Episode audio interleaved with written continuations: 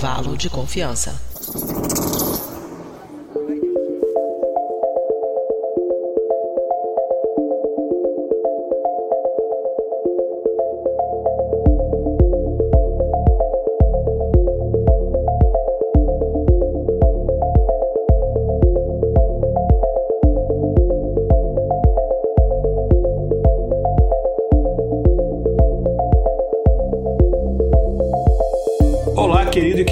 Ouvinte, está começando mais um episódio do Intervalo de Confiança, uma distribuição uniforme de pensamento crítico. E hoje é o nosso episódio 193, onde a gente vai explorar um tema que é fascinante para, enfim, inclusive, se a gente pegar historicamente na né, história da humanidade, é um tema que, no geral, que sempre ocupou a, a mente humana, né? Uh, o que tem depois né, da morte, mas a gente vai falar especificamente de experiências de quase morte e de assuntos que estão relacionados com isso, também como consciência, etc., que inclusive está no próprio título do episódio, né? Ciência, Consciência Experiências de Quase Morte. E temos aqui, além de pessoas da equipe, um convidado super especial que a gente já vai apresentar. É, e, enfim, imagina você, cara e cara ouvinte, se você se encontra numa situação naquela linha, né, que a gente coloca mais ou menos como se fosse um limiar, né, que divide a vida e a morte, né? E você se encontra nessa, nessa posição onde você visualiza que você está neste processo, né, de morte, né? Como é que você você, cara e ouvinte, alguns podem ter já passado por essa experiência. Inclusive, tem pessoas da equipe que já passaram por esse tipo de experiência. Alguns podem não passar, mas é, com certeza todo mundo já ouviu relatos. Com certeza é um tema que desperta a curiosidade de todo mundo. Então a gente vai falar sobre esse tema, um pouco na ótica, que é, é muito a nossa pegada, um pouco na ótica da ciência, mas vamos falar de, de outras abordagens também. Né? Então a gente vai abordar as características e vai definir o que, que é considerado uma experiência de quase morte, né? que também tem isso, né? Ter um sonho de noite pensando, nossa, eu sonhei que eu ia morrer e não aconteceu nada, não pode ser classificado como experiência de quase morte. Enfim, a gente vai entender um pouco o que é isso daí. Mas antes da gente começar o episódio em si do apresentar quem está gravando aqui com a gente hoje, a gente vai só para aqui para um breve quadro de recados com a nossa produtora Mariana Lima e aí a gente já volta.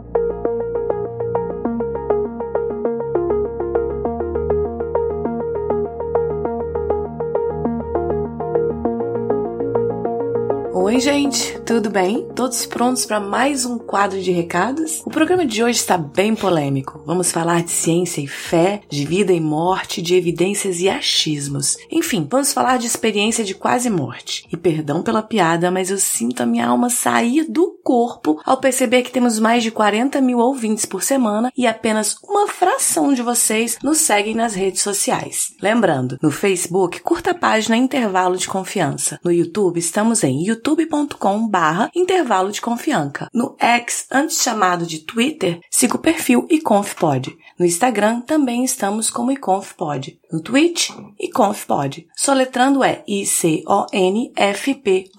Inclusive, nosso YouTube conta agora com conteúdo exclusivo como o Teorema de Segunda. Já no nosso Instagram, toda terça no Stories respondemos as suas perguntas sobre ciência no Pergunta de Terça. Além disso, nos seguindo nas redes sociais, você pode assistir às nossas gravações ao vivo, sem cortes e ainda participar com seus comentários e perguntas. E falando em seguir, se você escuta nosso podcast e ainda não nos segue nas plataformas de áudio como Spotify, Apple Podcast, Google Podcast e outros, faça isso agora. Quanto mais seguidores a gente possuir, maior será nosso alcance. Por fim, vocês podem fazer parte do nosso grupo de ouvintes no Telegram. Entra lá no nosso site intervalodeconfianca.com.br e veja o link para o acesso no post desse episódio. Agora, falando desse programa, ele não é feito com o apoio da funerária Fischer. Nosso trabalho só é possível através da contribuição de ouvintes apoiadores como Micael Coleto, que contribuem mensalmente com valores que começam a reais, o que dá menos que 20 centavos por dia. Essa ajuda é quem mantém esse projeto no ar. Faça como o Micael para quem esse episódio é dedicado e torne-se você também um apoiador da divulgação científica. Para saber mais, entre em intervalodeconfianca.com.br barra apoie. É isso. Deixa eu ir então antes que apareça uma luz distante e eu queira caminhar até ela. 找找。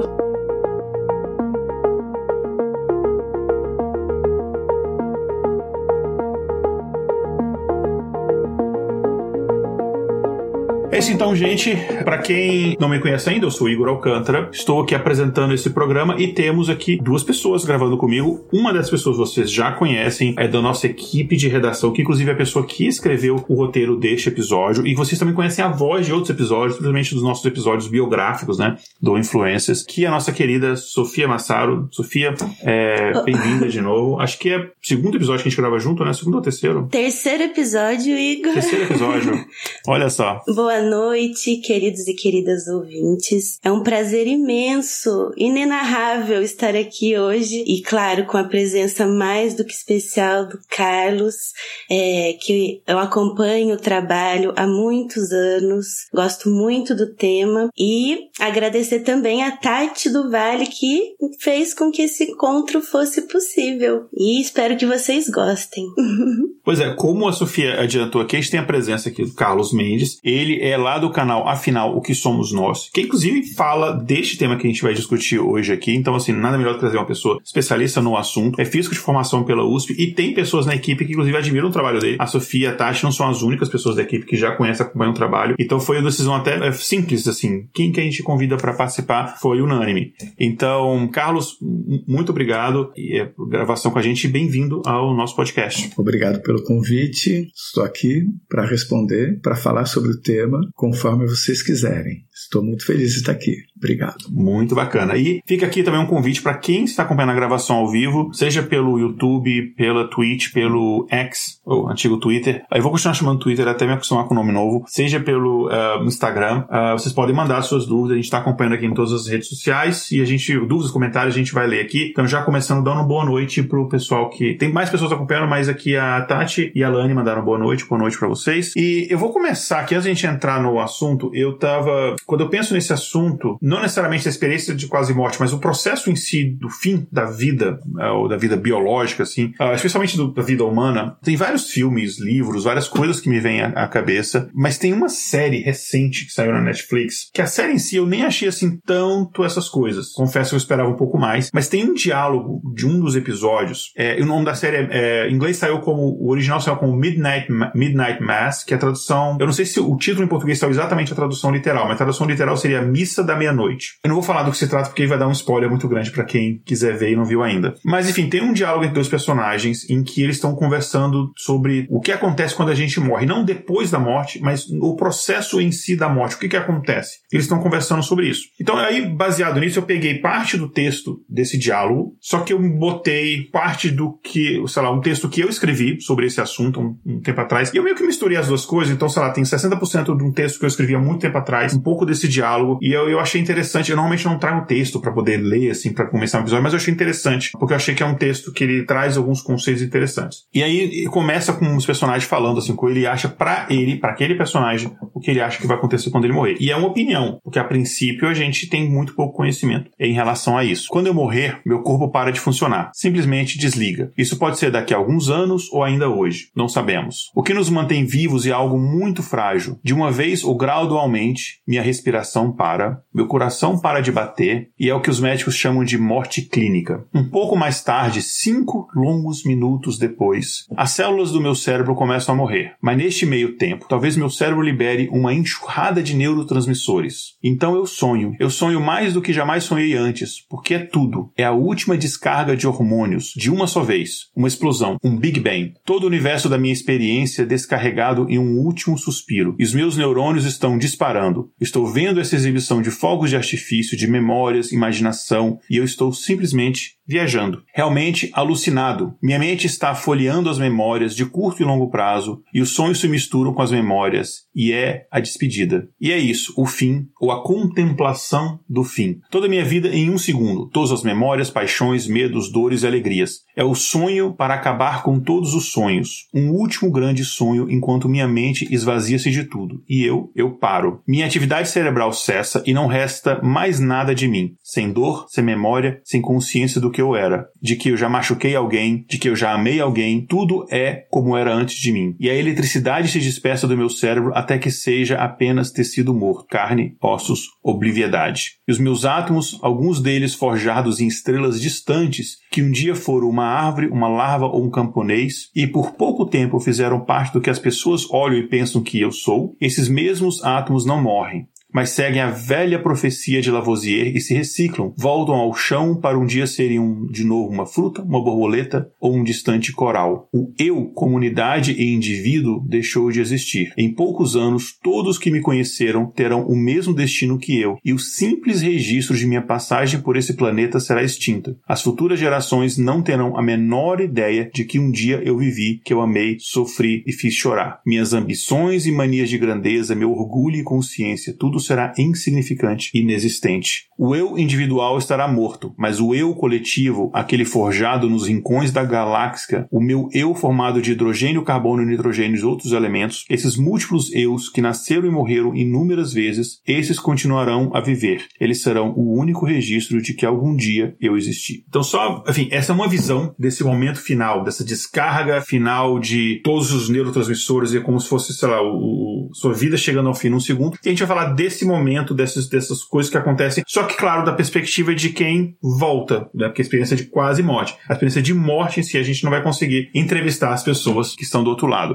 Mas para entender isso, é interessante a gente pensar num conceito anterior, que a gente já falou em outros episódios, só que sobre uma ótica diferente, que é o conceito de consciência. Porque a morte, ela não existe só para nós. Uma planta, ela também morre, né? Mas a, essa experiência de quase morte, uma planta não vai conseguir ter. Ela não tem, até onde a gente tem conhecimento, esse, esse nível de consciência para ela ter de fato essa experiência ou mesmo essa, essa noção de que a minha vida está chegando ao fim ou enfim, esse tipo de coisa. Então, a gente já falou de consciência em outros episódios, se ouvintes quiserem dar uma olhada, mas quando a gente estava falando num, numa ótica sobre a inteligência artificial, que a gente fala muito aqui sobre inteligência artificial, a gente estava falando sobre a consciência humana, defendendo, definindo o que ele é, mas pensando no sentido de que, ok, se a gente não entender consciência, a gente não vai conseguir entender um dia se a máquina vai ser consciente. Aqui a gente está falando da consciência humana, pura e simplesmente na sua definição, né? O que a gente conhece da definição de consciência. E aí, vou até deixar aqui uma, uma, pergunta, abrir aqui o espaço para o nosso convidado, para o Carlos, para falar assim, no seu entendimento, o que você entende como consciência, a gente começar o nosso, nosso bate-papo de hoje. Bem, na forma como eu entendo consciência, poderia dizer talvez que seja a, o que me permite a, a percepção do eu e do que está ao redor de mim. Eu acho uma boa definição, curta curta, objetiva, mas importante para que a gente possa falar um pouquinho do que é uma experiência de quase morte. Uhum. Então, uma EQM ou experiência de quase morte, ele é um fenômeno vivido por indivíduos que estão à beira da morte e frequentemente causa transformações profundas em suas vidas. Essas experiências, elas se caracterizam por um aumento da atividade mental a vivacidade das memórias e uma sensação de realidade mais profunda do que as próprias experiências cotidianas. Imagine alguém à beira da morte, como o Igor já trouxe, ouvindo que está prestes a falecer e subitamente sentindo-se imerso em um túnel escuro, enquanto observa o próprio corpo de fora. Entretanto, as EQMs não se limitam apenas a esse tipo de descrição de luz no fim do túnel. Elas abrangem uma diversidade diversidade de experiências. Muitos relatos descrevem que, após se verem, se sentirem fora do corpo, uma expressiva quantidade de indivíduos acreditam que já não estão mais na Terra. Alguns têm a experiência de flutuar para fora dos seus corpos, elevando-se até alcançar a visão do próprio planeta e também do espaço. É, durante essas experiências, as pessoas podem encontrar espíritos de familiares já falecidos, experimentar uma profunda sensação de paz e amor, plenitude, avistar uma luz brilhante e também reviver momentos cruciais de suas vidas. Muitos indivíduos, inclusive os cientistas, acreditam que as EQMs podem ser indícios de que a consciência não está estritamente ligada às funções cerebrais. Embora haja debate sobre a origem dessas experiências, alguns pesquisadores sugerem que desequilíbrios no funcionamento cerebral podem desempenhar um papel importante. Além disso, investigam fenômenos como a sensação de estar fora do corpo, que pode ser provocada por estímulos cerebrais também. No entanto, outros argumentam que essas explicações não conseguem dar conta de explicar plenamente as experiências de quase morte. É fundamental destacar que as EQMs não se restringem apenas a situações de perigo iminente de morte. Elas também podem ocorrer em contextos que não representam ameaça à vida. Carlos, como as experiências de quase morte podem ser diferenciadas de sonho ou alucinações? Se você me permitir, eu gostaria de falar sobre, começar falando sobre o que o Igor leu. Claro. Um texto sobre um filme. É um texto de uma pessoa absolutamente cética, materialista e que não sabe metade do que está falando, tá? Tem muita ficção ali escrito. Eu trabalhei até numa produtora que a gente fazia filmes, ah, então, normal. Essa é a minha opinião sincera. E sobre o que você falou, Ana Sofia, eu fico um pouco impressionado com como parece que a investigação vai e volta.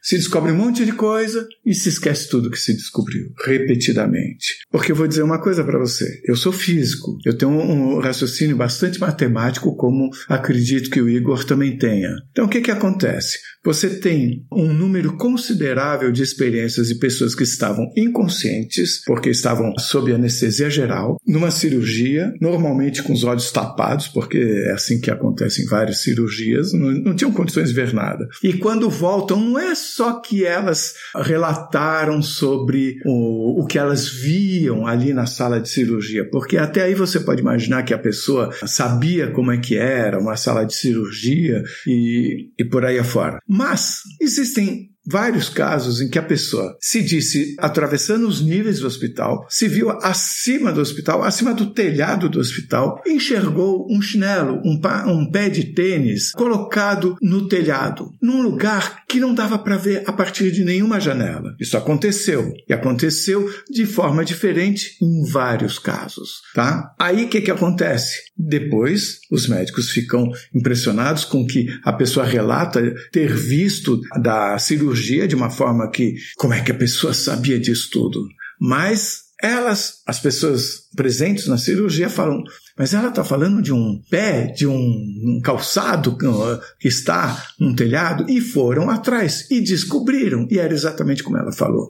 Então, isso matematicamente é suficiente para a gente afirmar sem nenhuma dúvida que a consciência não está restrita obrigatoriamente ao corpo. Se ela saiu, se ela aumentou, se ela estava aqui e lá ao mesmo tempo, não se sabe, mas eu estou falando isso é raciocínio científico. Alguma coisa dessa pessoa foi até lá e viu aquele tênis. Isso é definitivo, isso é matemático. E eu, o, que eu, o que eu fico impressionado é que parece que isso que eu estou falando, que está presente em vários livros, parece que não adquire a importância que precisa adquirir. Sabe, é que nem largar uma maçã, a brincadeira do Newton, né? larga uma maçã ele cai. Ué, isso prova que existe alguma coisa de atração entre as partes, entre o planeta e a maçã. Mas isso não é suficiente suficiente, então a gente volta a ouvir alguns cientistas, alguns pesquisadores acham, volta-se a falar de novo sobre a anóxia, né, o nome da falta de oxigenação no cérebro. Eu tenho aqui uma dezena de livros, eu tenho mais algumas dezenas de livros escritos por médicos, normalmente norte-americanos, onde essa questão da anóxia já ficou quilômetros para trás, sabe? Eu, eu acho que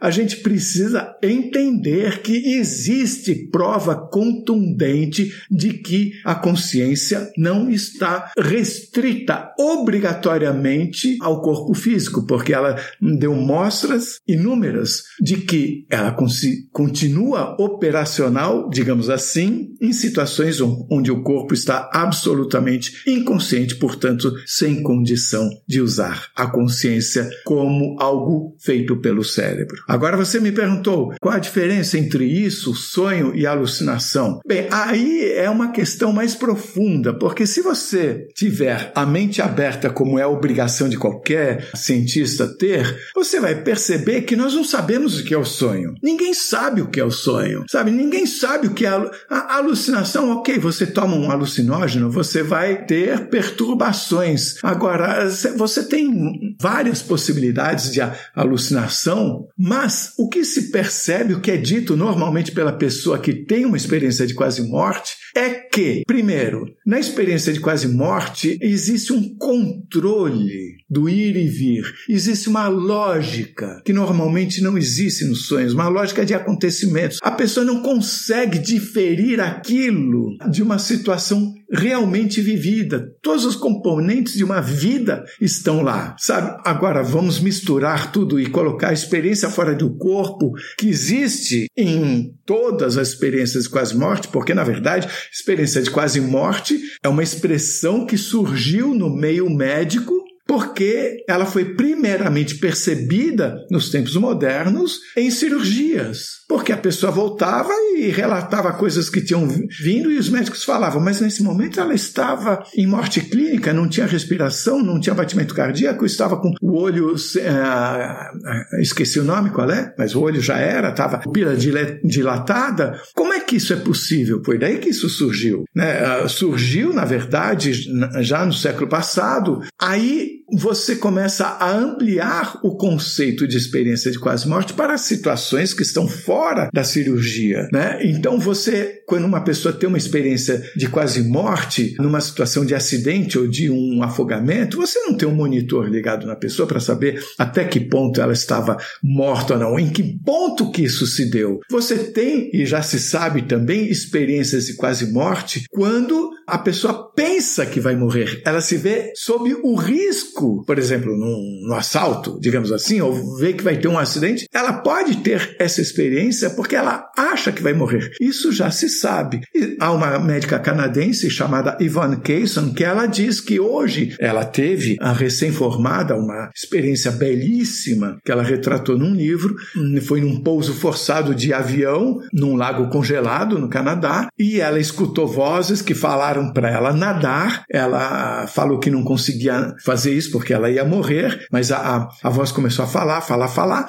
Ok, estou simplificando. Ela pulou na água, ela se afundou. Na hora que ela afundou, por causa do peso das vestes dela e, e da temperatura, imediatamente ela se viu fora do corpo, acima, a três ou quatro metros acima da superfície, e nesse momento ela, o corpo dela voltou para a tona e continuou a nadar e ela se vendo de cima, e ela tinha simultaneamente a vista de cima, essa vista de drone, digamos assim, e a vista do próprio corpo, ao mesmo tempo, enquanto ouvia também a voz. As experiências são infinitamente diferentes uma da outra, infinitamente complexas ou simples, dependendo de como você entenda, mas esse limite de onde isso pode acontecer, para a própria doutora Ivan Kayson, hoje em dia está desfeito. Ela diz que isso pode acontecer em qualquer situação, mesmo quando você está em meditação, mesmo quando você está admirando uma paisagem. Tanto é que ela não usa mais o termo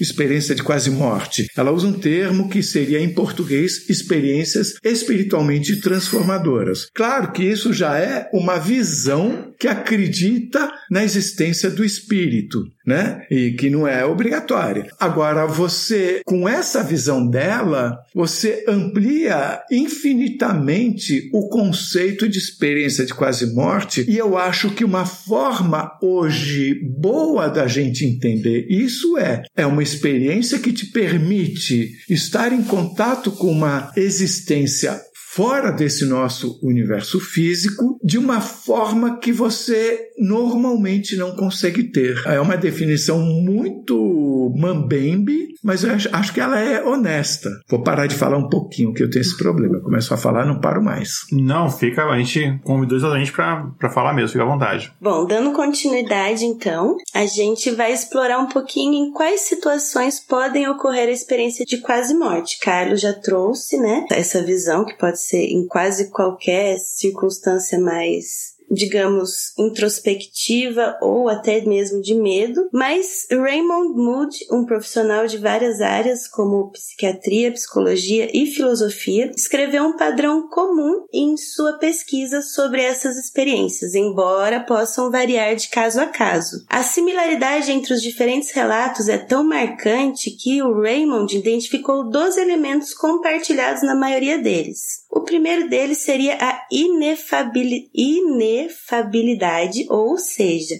a incapacidade de expressar um sentimento por meio de palavras. Tanto Raymond como a maioria dos outros pesquisadores de EQM ouviram a seguinte frase: é impossível explicar com palavras o que vi ou vivi. 2. Sensação de paz e calma. Toda dor desaparece. Até as pessoas dizem que não querem retornar de tão maravilhosa que seria essa sensação. Número 3. A consciência de estar morto, às vezes seguida de um ruído. 4. A saída do próprio corpo de um local situado no exterior ou acima do corpo. O paciente assiste à reanimação e muitas vezes à própria operação. 5. Um espaço escuro. As pessoas têm a impressão de ter sido lançadas bruscamente no espaço escuro, descrito por elas como um local fechado, um vazio ou um poço. Porém, registra-se que apenas 15% dos pacientes viveram essa sensação. Dentre essa sensação também há duas outras possibilidades, como a passagem através de um túnel e o paciente é rapidamente impulsionado, atraído para uma luz, e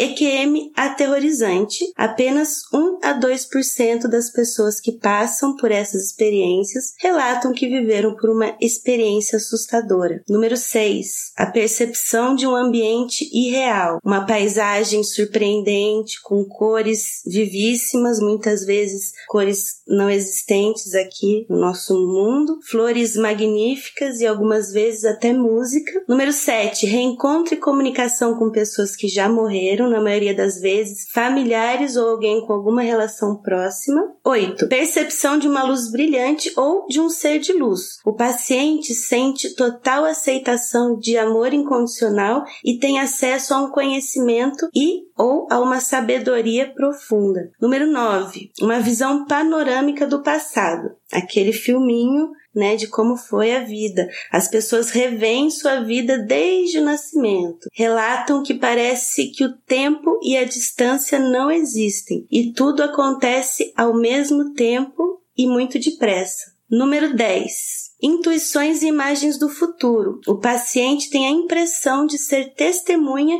de uma parte de sua vida que ainda não aconteceu. Número 11, penúltima, a percepção de uma fronteira. A pessoa se dá conta de que se ela ultrapassar essa fronteira, ela não vai retornar mais à vida. E por último, a volta ao corpo, geralmente acompanhada por uma grande decepção, pois as pessoas consideram que foram retiradas de um ambiente que consideram reconfortante. Apesar das discussões, intensas entre os estudiosos, ainda não chegamos a uma explicação definitiva sobre por que elas acontecem. Alguns defendem abordagens puramente científicas, enquanto outros propõem explicações que vão muito além do materialismo. E existem então dois tipos de situações em que essas experiências podem acontecer quando as funções cerebrais estão gravemente acometidas, como uma parada cardíaca em que o paciente sofre um infarto agudo e uma arritmia severa, um coma provocado por lesão cerebral durante um acidente, por exemplo, ou seguindo-se a hemorragia cerebral, um coma provocado por afogamento, sobretudo em crianças, coma, mas agora provocado por tentativa de suicídio ou intoxicação, perda da consciência provocada por choque, queda de de pressão, grave perda de sangue também durante um período considerável, grave reação alérgica durante uma grave infecção ou septicemia, anestesia geral após complicações operatórias,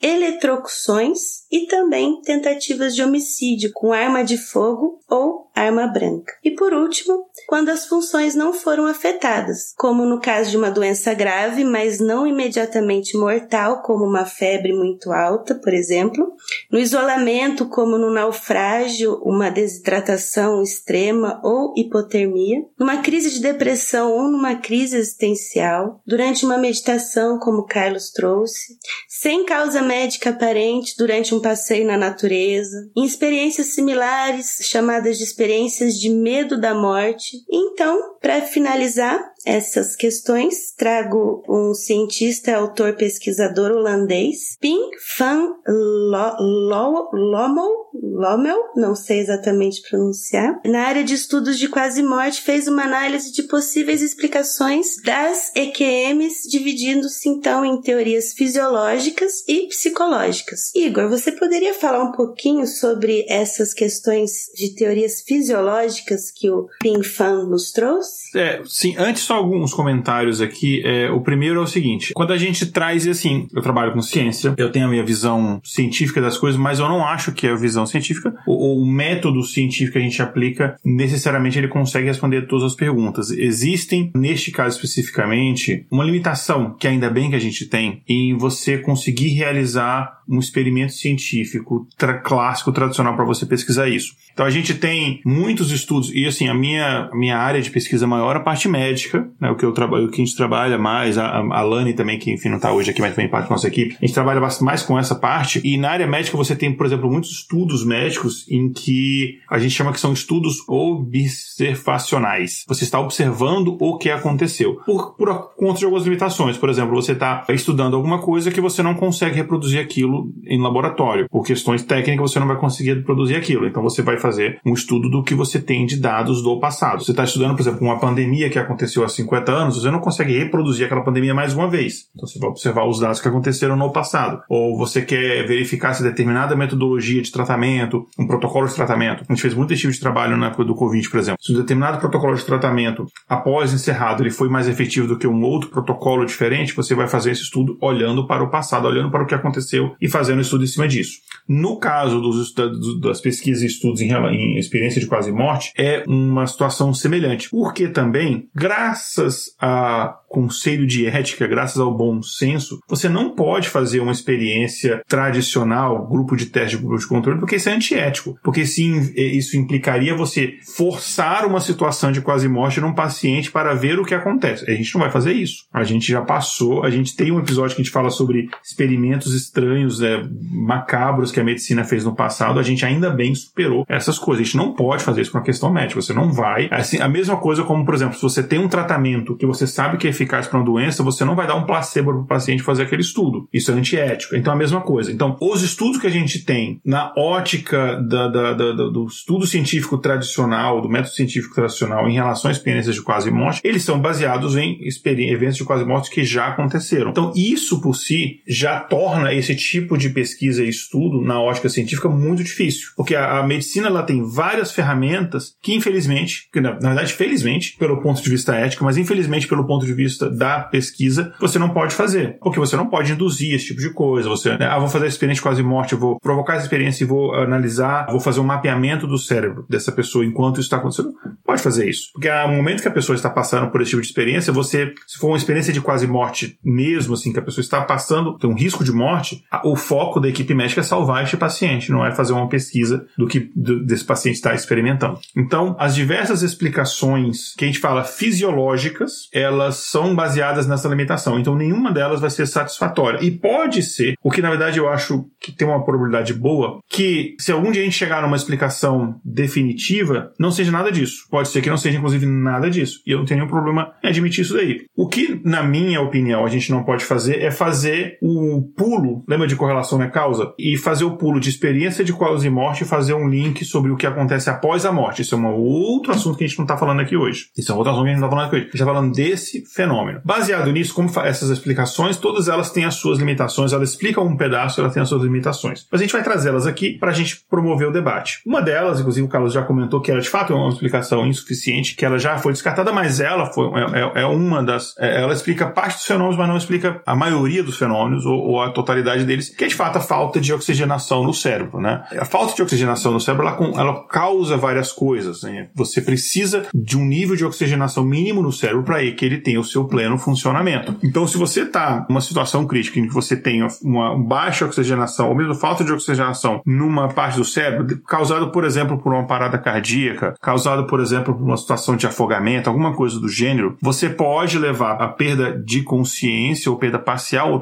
é, de consciência, e isso pode ser um período curto, claro, se for um período longo, isso acaba se tornando é, irreversível, né, biologicamente irreversível, e não existe um tempo específico, isso varia de indivíduo para indivíduo, mas em média a gente diz que uh, ah, 10 minutos é mais ou menos um, uma média ali, mais ou menos se você tiver falta de oxigenação no cérebro acima de 10 minutos, isso provavelmente vai ser fatal. Tem exceções, porque enfim, cada indivíduo é diferente, mas em média a gente está mais ou menos nessa quantidade. Tem pessoas que menos, pessoas que mais, enfim. Bom, nosso ouvinte já entende o que, que significa média, né? Só que antes de chegar nesse ponto, nos primeiros minutos de privação de oxigênio no cérebro, o cérebro ele vai passar naturalmente por uma série de eventos elétricos, eletroquímico que a gente fala, né? Que vai gerar uma atividade cerebral diferente, anômala, né? Você vai ter uma liberação anormal de determinados tipos de, de, de neurotransmissores, de determinados tipos de endorfinas, e que pode gerar, inclusive, sensação de euforia, de bem-estar, que a gente tem em vários momentos da nossa vida, incluindo é, quando você exper experimenta esse, experiências de quase morte, né? A, a, falta de oxigenação no cérebro também está relacionada a alucinações, que a alucinação nada mais é do que é, você está gerando uma realidade que não condiz, você está gerando uma imagem, uma memória, um estímulo elétrico no seu cérebro que não condiz com a realidade, ou a realidade como a gente percebe. É, e a gente tem que pensar o seguinte, que a, a percepção da realidade, a realidade, o que você percebe, ela não é a realidade de fato concreta, material, né? O nosso, existe um filtro, os nossos sentidos e o nosso cérebro, ele produz, né? Então, assim, é, acho que até o Kant que falou isso, né? Então, é, o que a gente entende como realidade é,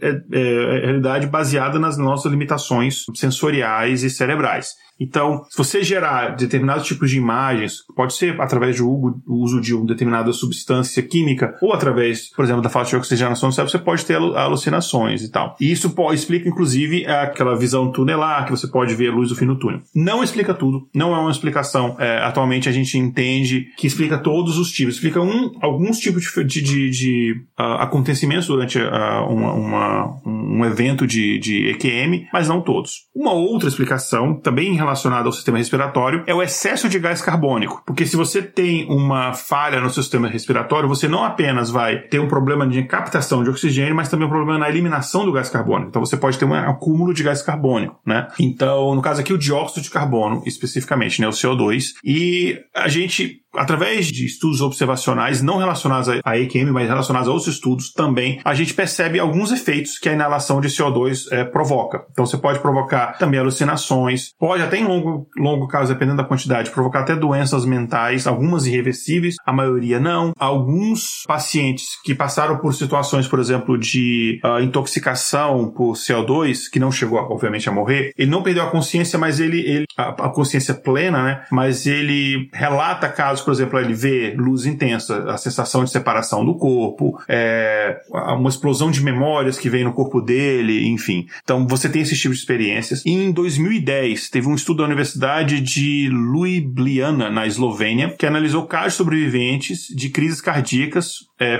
que aconteceu fora do hospital e encontrou uma conexão ali entre altos níveis de CO2 no, no ar que era expirado e, os, no, e no sangue arterial e a ocorrência de experiências de, é, de quase morte, né? Só que, aqui a gente fala muito no nosso episódio, é correlação não é causa. Isso não foi a causa da EQM ou a EQM não foi a causa disso e não necessariamente uma explicação. Mas são fenômenos que muitas vezes acontecem de forma simultânea. E o Pin Van Lommel, que é um pesquisador que a Sofia já citou aqui, né? Ele criticou esse estudo é, esloveno, inclusive, apontando que os pacientes estudados já haviam sido socorridos fora do hospital, então que as medições de, de CO2 foram feitas logo após a admissão no hospital, quando a maioria deles já tinha sido reanimado, ou seja, não foi durante o evento, de fato, da experiência de quase morte, né? É, e além disso, o estudo não especificou o momento exato da medição do CO2 é, exalado e que isso aí já por si só já descarta esse estudo, né? Porque você não sabe em que momento, então já por si só você, você descarta é, esse tipo de estudo. Mas enfim. Então, se você encontra. Por que a gente trouxe então esse estudo? Porque se você encontrar esse estudo, você sabe que ele tem várias falhas muito graves. Então, enfim, não o considere. Outra das explicações são relacionadas a reações químicas no cérebro. Diferentes tipos de neurotransmissores que podem agir no cérebro. Um deles é a cetamina, que ela pode ser usado em doses básicas como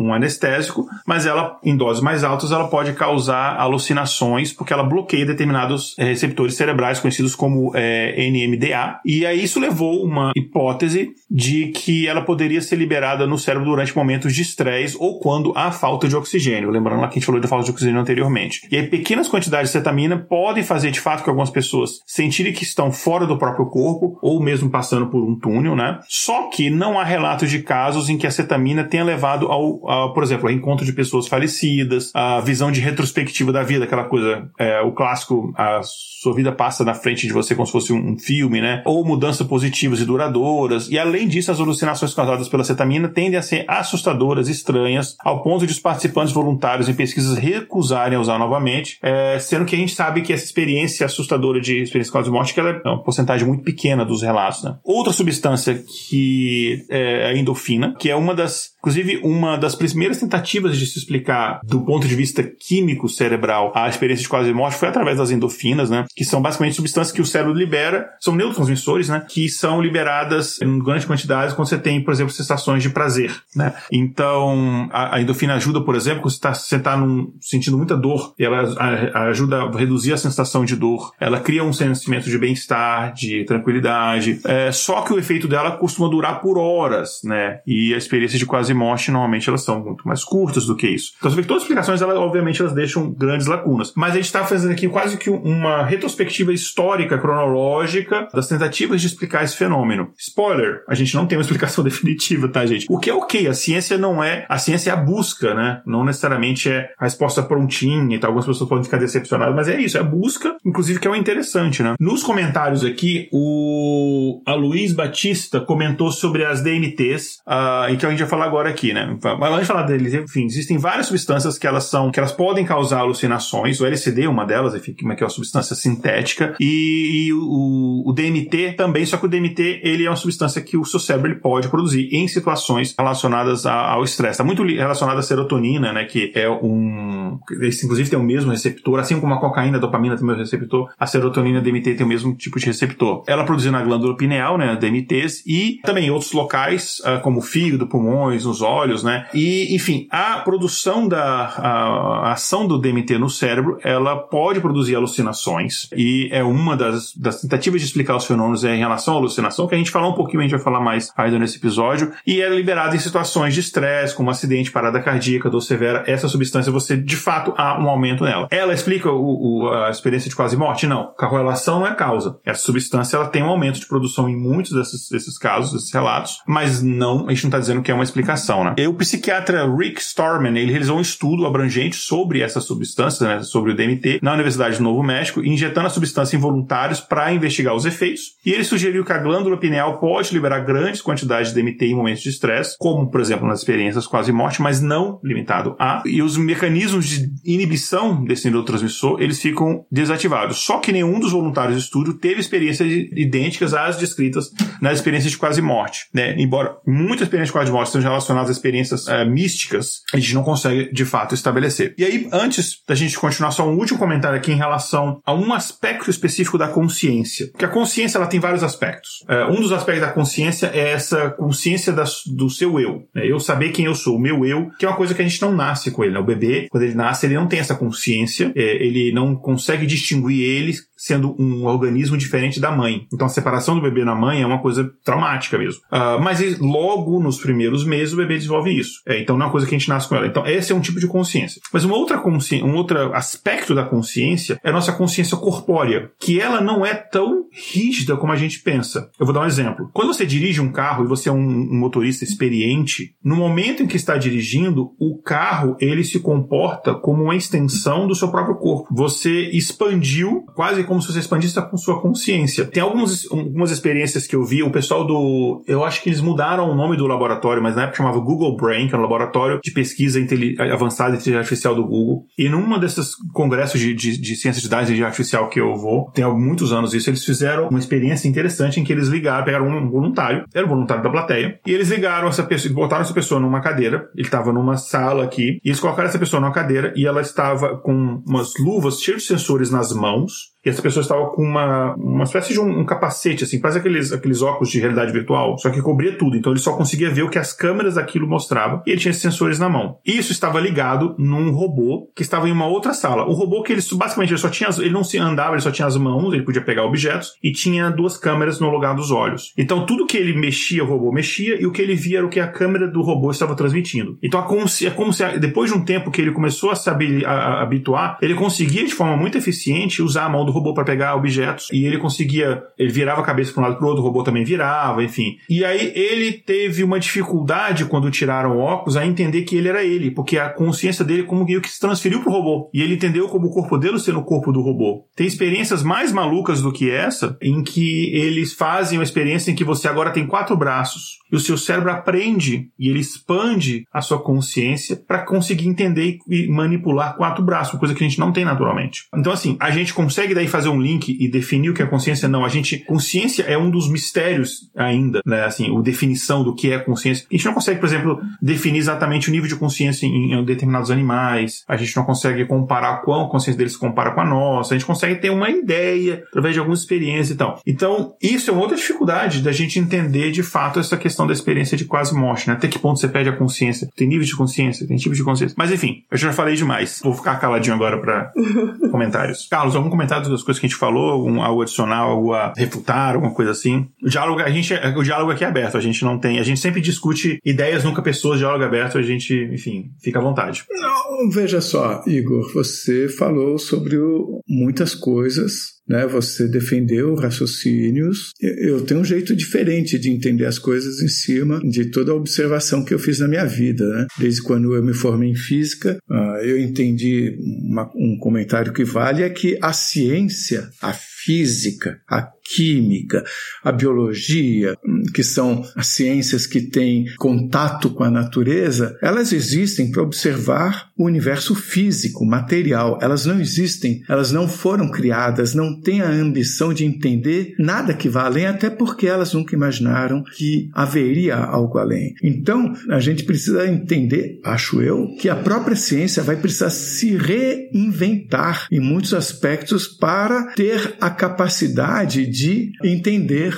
o que hoje ela não entende, né? Como você está me dando essa abertura, como você, como também a, a Sofia comentaram sobre algumas pessoas, alguns cientistas e tudo mais, eu, eu fui separando alguns livros que eu tenho aqui. O primeiro, até por causa do comentário sobre a DMT, eu gostaria de falar que eu li esse livro do Rick Strassman, que é o DMT, o espírito da molécula, e é muito, é um livro muito interessante porque de início ele achava de fato que o DMT ele poderia estar atrás da explicação das experiências de quase morte. E ele termina o livro mudando a compreensão dele para a compreensão de que o DMT é uma espécie de interface entre esse corpo físico, que seria como um robô, e algo não material, tá? E dependendo da condição dessa interface, ela facilita esse desligamento ou não. Também uh, se falou sobre o Raymond Moody, foi mais a Sofia que falou. E o Raymond Moody, na verdade, não sei se vocês já ouviram falar, eu já digo se uh, eu posso recomendar alguma coisa, é esse livro aqui, que é Return from Tomorrow, do George Ritchie, que na verdade tem uma relação muito forte com, com o Raymond Moody, porque o Raymond Moody, eu não sei dizer dizer historicamente se foi o primeiro contato que ele teve com as experiências de quase morte, mas foi, no mínimo, um dos primeiros. Tanto é que o Raymond Moody faz um, várias vezes menção ao George Ritchie, a, a EQM que ele sofreu quando ele estava como soldado em plena Segunda Grande Guerra Mundial. Ele teve uma EQM em 1943, longuíssima, que ele transformou nesse livro, que é espetacular. Existe no Brasil o nome, tá, ele está a como é que é? Não existe mais a venda, o nome é, mas eu acho que você encontra em, em sites de sebos, O Retorno do Amanhã, dá uma explicação. E, e, esse uh, cara que escreveu, o George Rich, ele tornou-se psiquiatra, ou seja, é um médico, eu acho que é um. No que diz respeito ao Raymond Moody, vale muito a pena conhecer esse livro do George Rich. Um outro, vocês falaram do Pim Van Lommel, esse livro do Pim Van Lommel, ele é muito importante, ele foi escrito Uh, não me lembro um ano, mas ele foi escrito juntamente com, na mesma época em que um artigo dele foi, foi aceito pela importante publicação médica inglesa chamada The Lancet, e porque ele fez um estudo prospectivo sobre 343, se não me engano, casos e experiências de quase morte ocorridos em hospitais aos quais ele tinha acesso, e Daí veio esse livro também, A Consciência Além da Vida, e foi aí que o canal mais ou menos nasceu, porque foi esse livro que foi comentado pelo Dr. Edson Amâncio num jantar que nós tivemos, e ele me falou de EQM pela primeira vez em 2013. Ah, eu nunca tinha ouvido falar sobre isso, e o que fez o Dr. Edson Amâncio prestar atenção nisso foi exatamente esse artigo do Pim Van Lommel, que foi pela primeira vez aceito pela revista médica The Lancet. Então você tem já uma série de médicos muito importantes no mundo, principalmente na Inglaterra, Estados Unidos, Holanda, olhando para isso de uma forma científica, tentando estender as fronteiras da ciência, tentando reinventar a ciência, para que a ciência possa abordar de uma forma mais compreensível as experiências subjetivas com as quais a ciência, a, como a física, a química e a biologia, tem mais dificuldade de lidar, mas em casos como quando a pessoa enxerga um sapato em cima de um, de um telhado e ele está lá, isso se torna uma verificação objetiva, né, que não consegue nenhuma explicação por parte da ciência conhecida por nós. Por último, eu, vale a pena eu comentar sobre um outro médico que hoje é muito provavelmente o maior pesquisador vivo no mundo sobre eh, experiências de quase morte, que é o Sam Parnia, que ele tem pelo menos dois livros muito, muito conhecidos. Um deles é esse último, chamando uh, Erasing Death, que seria Apagando a Morte, né? Uma tradução literal. E ele tem um subtítulo dizendo: A ciência está reescrevendo os limites entre a vida e a morte. E nesse livro ele explica o que é a morte clínica com aqueles três elementos, que é a falta de respiração, falta de batimento cardíaco e a pupila dilatada. E ele explica que naquele momento, ah, ele fala, a morte é um processo tá? de decadência dos órgãos, mas que a partir do momento em que o oxigênio não é mais transportado para os órgãos, a pessoa morreu. A partir do momento que você tem a, não tem a respiração, você não tem o batimento cardíaco e a, e a pupila está dilatada, você pode dizer a pessoa morreu. É é o que ele defende. Esse médico que trabalha ah, nos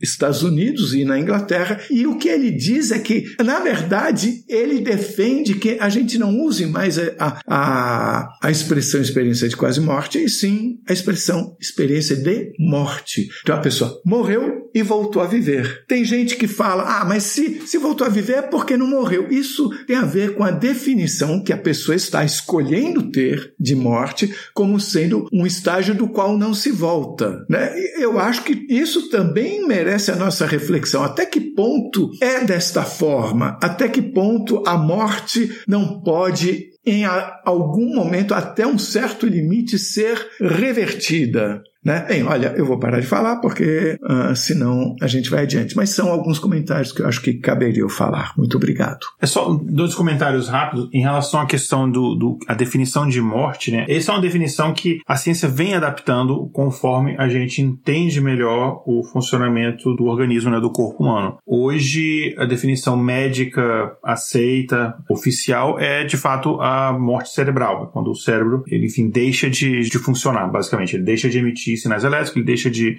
É, então, neste ponto, é considerado a, digamos, morte clínica. Antigamente era, por exemplo, a parada cardíaca. A gente sabe que você pode ressuscitar um corpo e o cérebro, ele, apesar da parada cardíaca, ele tem um tempo até isso ser irreversível e a pessoa, hoje em dia, a gente não considera essa pessoa morta. Mas como a gente não tinha antes como saber se havia uma, uma parada cerebral, você considerava o que você tem disponível. Um outro ponto é em relação à questão da. Tem um termo que, a, que o Carl Sagan foi, foi um dos primeiros a popularizar, mas é um termo mais antigo e tal, que ele fala o seguinte: a ciência não necessariamente. Primeiro, que a ciência não necessariamente ela precisa responder todas as perguntas, é, porque existem perguntas que elas não são mesmo da alçada da ciência. Por exemplo, coisas que são da alçada da filosofia, da religião, e tudo bem, elas não precisam competir. Eu sou sempre da, da opinião que ciência e religião não precisam competir. Elas estão em duas alçadas diferentes, não necessariamente elas precisam de fato competir. Mas muitas vezes, e quando a gente está falando de ciência, existem pequenas falhas no nosso conhecimento, porque a, gente nunca vai conhecer tudo, a gente sempre tem falhas no nosso conhecimento. E você entende, sei lá, um determinado fenômeno até um determinado ponto, você entende um, um, um outro fenômeno a, até um determinado ponto, existe ali uma lacuna que você não entende ainda. O não entender é totalmente ok em relação à ciência. O que, na minha opinião, não é ok, e eu não, tô, assim, eu, tô falando nem em termos gerais, não relacionado a este tema, mas em qualquer tema. O que não é ok é você preencher a lacuna que a gente ainda não tem um conhecimento, ou que a gente não tem evidência, etc., com alguma outra coisa. Um exemplo clássico é, por exemplo, no século XIX a gente não tinha, até o século XIX, na verdade, mas principalmente até início do século XX, mas mais no século XIX, a gente não tinha o conhecimento de vários fenômenos físicos né, que, que existiam. Então a gente tinha aquela explicação do éter. Né? O éter é uma espécie de gambiarra que se colocou, que batia ali nas equações, mas hoje em dia a gente sabe que isso não existe. Né? E a gente tem vários tipos de, de exemplos assim. Outro exemplo clássico, né, porque eu fazia os episódios do Mundo Freak, é que a gente tinha que explicar para as pessoas quando a gente falava de ufologia, né? A gente falava assim, gente, quando a gente fala de OVNI, vocês têm que entender o seguinte: OVNI é objeto voador não identificado. Você não pode esquecer do não identificado. Não identificado é uma lacuna, a gente não sabe o que ele é. Você não pode colocar no não identificado qualquer coisa que você queira. É, por exemplo, ETs. Não, a gente não sabe o que é. Então pode ser N coisas, incluindo ET, mas a gente não sabe, então você não pode falar que é um ET. A NASA assumiu que tem vários, sei lá, registros de OVNIs, certo? A NASA assumiu que tem várias observações de fenômenos, de objetos que foram detectados por radares ou visualmente que não se sabe o que é. Ponto final. Daí a você assumir que são ETs, é um salto gigantesco. Então é só é, a gente tem que tomar cuidado nesse ponto, assim. Então eu, eu, eu, vejo muito em, por exemplo, tem existem muitos o que a gente chama de hoje em dia de coaches quânticos, né? Tem muita gente assim coaches na minha opinião, muitos deles são charlatões, muitos deles não são charlatões, só não entendem de fato como funciona, mas aí ele pega o, o, não conhecimento dele da mecânica quântica e coloca ali qualquer coisa que ele quer no meio e aquilo faz sentido na cabeça dele e ele acha que a explicação vale. Então, o meu comentário final em relação a isso é: a gente não conhecer alguma coisa, a gente está no caminho em busca da resposta, é ok, é ok, tá? Só que ler alguns comentários. Tem um comentário da Lani, muito interessante a discussão desse tema, obrigado. Tem alguns comentários aqui do Luiz Batista. Penso às vezes com agrado em bissecção na possibilidade futura de uma geografia da nossa consciência de nós próprios. A meu ver, historiador futuro das nossas próprias sensações poderá talvez reduzir a uma ciência precisa sua atitude com a sua consciência da sua própria alma. Ah, essa aqui é uma citação do Fernando Pessoa que ele colocou. Uh, na verdade, Bernardo Soares, né, que era um, acho que era um dos vários pessoas do Fernando Pessoa, né? Uh, enfim, só esse comentário, mas eu não queria te interromper, eh, Sofia, você queria falar alguma coisa depois, né? Sim, sim. É, nós da equipe, muitos ouvintes, sabemos, né, que o Igor já passou por uma, uma experiência de, de quase morte e gostaríamos de saber que se você, Igor, é mesmo tendo essa experiência de quase morte no passado e sendo cético em relação à natureza dessa experiência, houve algum impacto duradouro ou mais profundo na sua vida, mesmo que você acredite que possa ter uma explicação científica para o que aconteceu? Como essa experiência afetou sua perspectiva ou crenças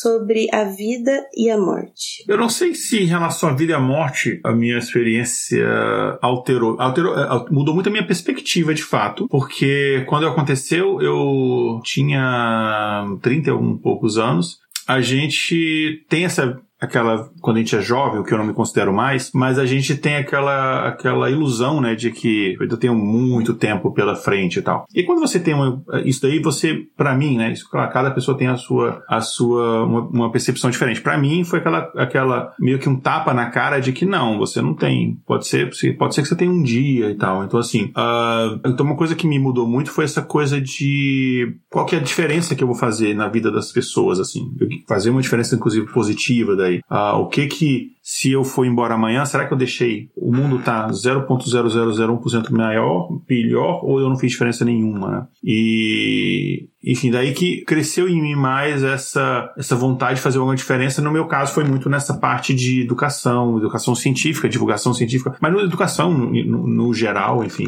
e, e, de tentar fazer uma pequena diferença que eu sei que é irrisória nesse sentido. E mudou minha relação com as pessoas, de se eu tenho um problema com alguém, eu não fico deixando esse problema acumular para resolver, ah, um dia eu resolvo, porque eu não sei se eu vou ter esse dia. O que, na verdade, eu nem deveria ter nunca tido esse tipo de pensamento, porque eu já tive uma experiência de um amigo que eu tive uma discussão besta, eu tinha 10 anos de idade. Qual, qual, qual seria a idade com uma criança de 10 anos de idade para ter uma discussão? Essa besta, um amigo meu, e ele morreu, teve um acidente, foi atropelado, enfim, no, é, minutos depois, e eu nunca tive a oportunidade de fazer as pazes com ele. E é uma coisa que até hoje, eu, eu tinha 10 anos, eu tenho agora 46, então tem muito tempo, eu nunca tive essa oportunidade, até hoje isso me atormenta. Isso com anos de terapia. Até hoje isso me culpa e me atormenta. Então, isso mudou minha perspectiva de fato. E de entender que existem, escolher minhas batalhas, existem coisas que são muito pequenas para você ficar remoendo, se preocupado, entendeu? Então, foi mais nesse sentido, assim, o que mudou em relação à minha perspectiva. E só dando um contexto, essa experiência aconteceu em 2011 e, de fato, foi um ano que foi transformador na minha vida por vários sentidos. E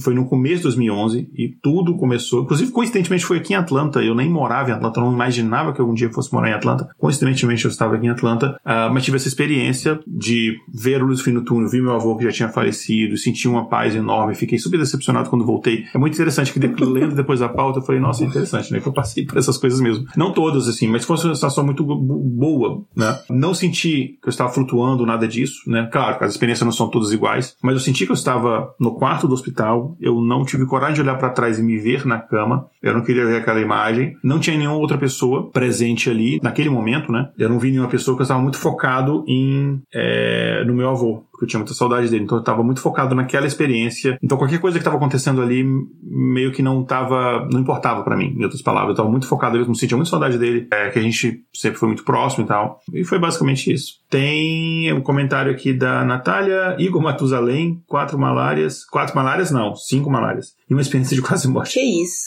É. E o comentário da Tati do Vale, já assisti inúmeros relatos de EQMs, realmente penso que é muito improvável que essas experiências não sejam reais. O relato do Lucas Olhos foi marcante. Uh, não, óbvio que é real. As pessoas não estão inventando isso. Eu não estou inventando isso. O, o, o, comentário é real. O, que, o, o, debate aqui é exatamente o que, que, a gente pode caracterizar como isso, o que está servindo para mim bastante como muito aprendizado, o que eu adoro, episódios que a gente, inclusive, que, que a gente traz convidados que a gente aprende muito. E eu acho que o trabalho, no caso da ciência nesse caso é tentar entender o, de, o, que, o que de fato acontece é, e, enfim, uh, como é que a gente pode explicar os fenômenos que, que, que são observados, né? basicamente isso. Falei demais.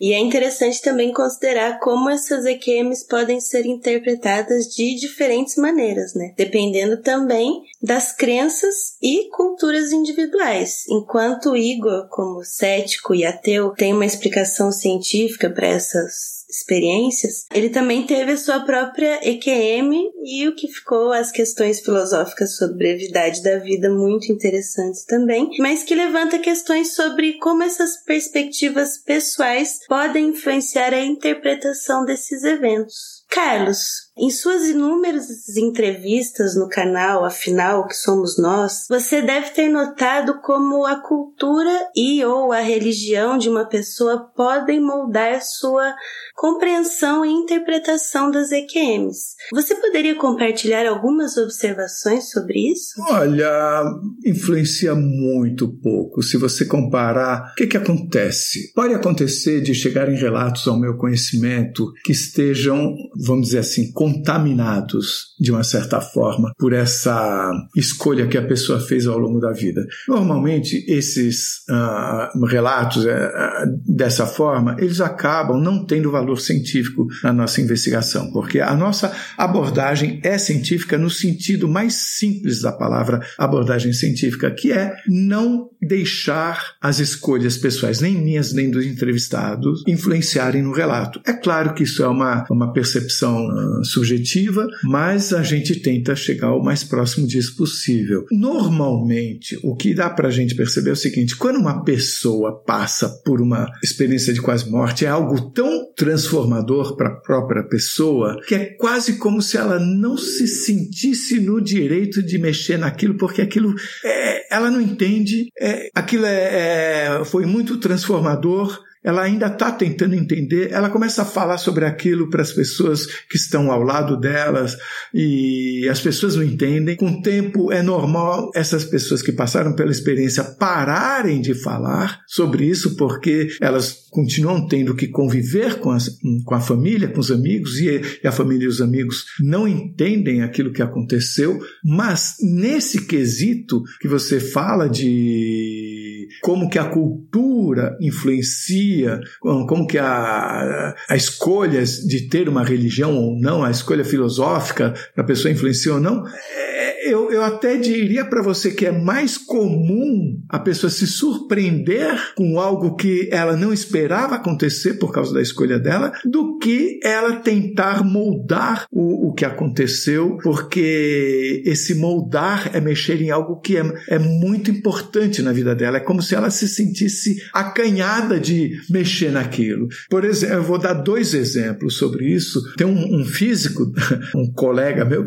da USP, né, que trabalha na área de oceanografia, que ele teve uma experiência muito interessante em Lisboa, num acidente de carro, e ele tenta lidar com aquilo, ele era absolutamente cético em relação a tudo e ele não ele, ele reformulou alguns conceitos dele em função de coisas que ele não tinha como explicar e que eram suficientemente fortes para ele fazer essa modificação. Por outro lado, tem uma pastora evangélica que também teve uma experiência de quase morte e também o que aconteceu foi totalmente diferente do que ela achava que iria acontecer em nenhum momento do relato dela ela deixou aquela talvez profissão ou escolha dela como ah, de ser pastora, ela não deixou contaminar o relato. Então, é isso que eu quis dizer a você. É mais comum eu assistir o contrário, sabe? Pessoas reformularem a sua compreensão de vida uh, a partir dos, uh, da experiência por ela ser tão forte. É isso. Sim,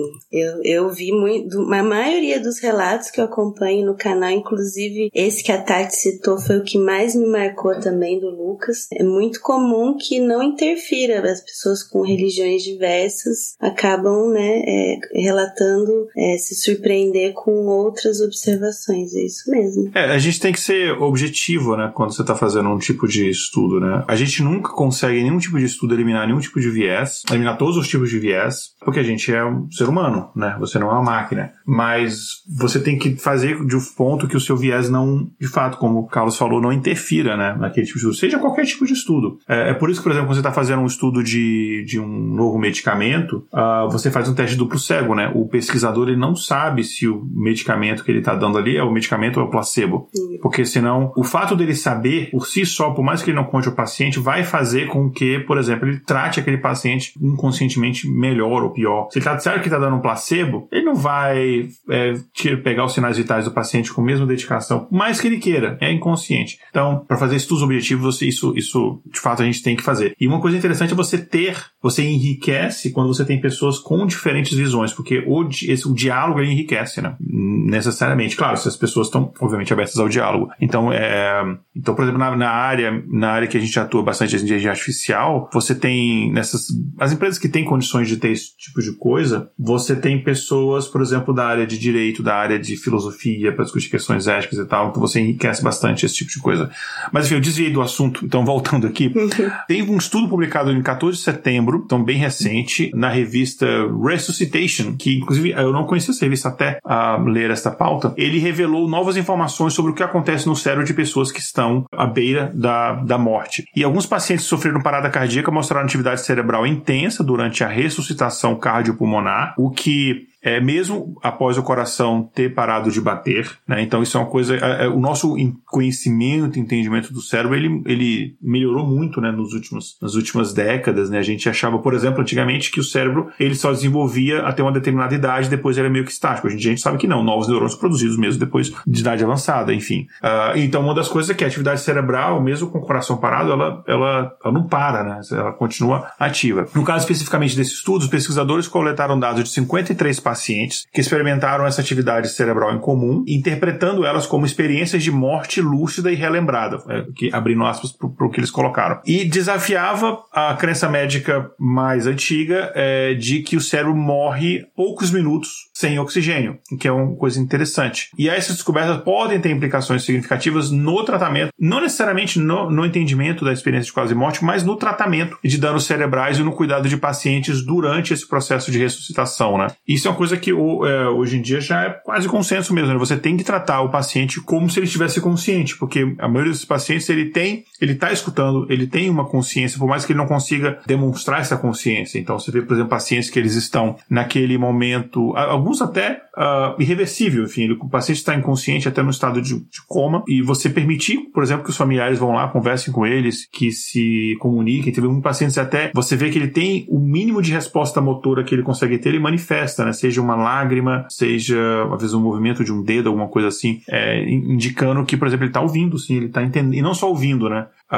Não está não, não tá apenas captando aquelas ondas sonoras, né, mas ele está entendendo, né, existe uma consciência, ou seja, existe uma consciência. Não apenas isso de fato é um conhecimento que a gente até alguns anos atrás não tinha em relação ao cérebro. Não é só o funcionamento do cérebro de forma é, é, passiva, ele está funcionando para manter as funções vitais. Não, ele existe uma consciência, existe uma pessoa que está ouvindo e está nesse estado quase aprisionado, né? Você está ouvindo, está consciente, está vendo o que está acontecendo ali, só que você não não consegue é, se manifestar. E deixa eu só aqui, antes de voltar para você, Tati, deixa eu só ler aqui, deixa eu ver se tem mais algum comentário. A Tati deixou mais comentários aqui. É interessante que ao começarmos, começarmos a conversar com as pessoas sobre esse assunto, algumas delas já passaram por essa experiência e não sabem exatamente que era uma EQM. Penso que o número de relatos pode ser maior do que a gente imagina. Acho que sim, provável de pensar que sim, né? Enfim, Sofia. Vamos lá. Eu também concordo com, com a Tati. Eu, eu acho que, é, apesar de, de ser um assunto mais discutido na atualidade, muitas pessoas ainda não conhecem sobre EQM. Muitas vezes eu já tentei conversar com diversas pessoas sobre esse assunto e elas ficam mais surpresas, querendo entender melhor o que é essa tal de experiência de quase morte do que.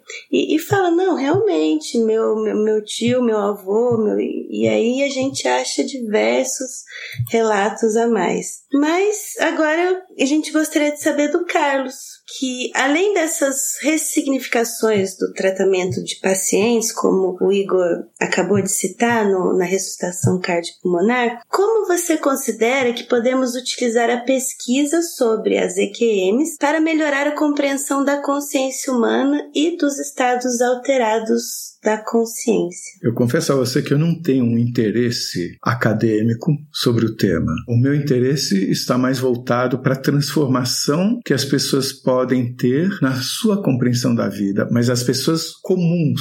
Eu convivi alguns anos no ambiente bastante científico, né, visto que eu acabei abandonando um plano de ter uma carreira acadêmica dentro do Instituto de Física. Eu já era bolsista quando a aconteceu um problema na minha família e eu mudei meus planos. E eu, eu digo a você, eu sempre senti, mesmo quando eu estava lá, que é um esforço que o cientista tem que fazer para ele não se deixar aprisionar pelos conceitos anteriores dele. É um esforço que resultou, por exemplo, no que diz respeito à física, numa enorme demora na comunidade científica a aceitar a relatividade de Einstein e, a, e os conceitos da física quântica. Os conceitos da física quântica, só a física quântica demorou 30 anos para ser mais ou menos conceituada. E não é só porque ela trazia uma, uma, muitas novidades não intuitivas, mas é porque é do ser humano acreditar que o que ele sabe é a verdade. Ele tem, às vezes, medo de largar aquela verdade onde ele se baseou para viver. De repente, aquilo não é bem assim? Como assim? Então, por exemplo, eu, eu sei muito bem o tipo de dificuldade que é você convencer um cientista sobre alguma coisa que não, não seja provada matematicamente no tipo 2 mais 2 igual a 4. Porque mesmo um conceito como esse que eu já falei algumas vezes do, do chinelo, do tênis, o sapato em cima do, do telhado, onde ninguém podia ver, não tinha como alguém saber daquilo, a não ser indo lá, isso parece que cai no esquecimento e que a gente começa a voltar para possibilidades que expliquem tudo isso sem ser a verdade que é, que é qual? Que a consciência não está obrigatoriamente restrita ao corpo humano, né? Então, por causa disso tudo, olhando para o mundo que está caindo pelas tabelas de todas as formas, é só a gente ler jornal, é só a gente, por exemplo, eu como físico leio gráficos, eu sei ler gráficos, então quem quiser vai no, no site da Universidade de San Diego que você vai ver lá a medição de CO2 no planeta, que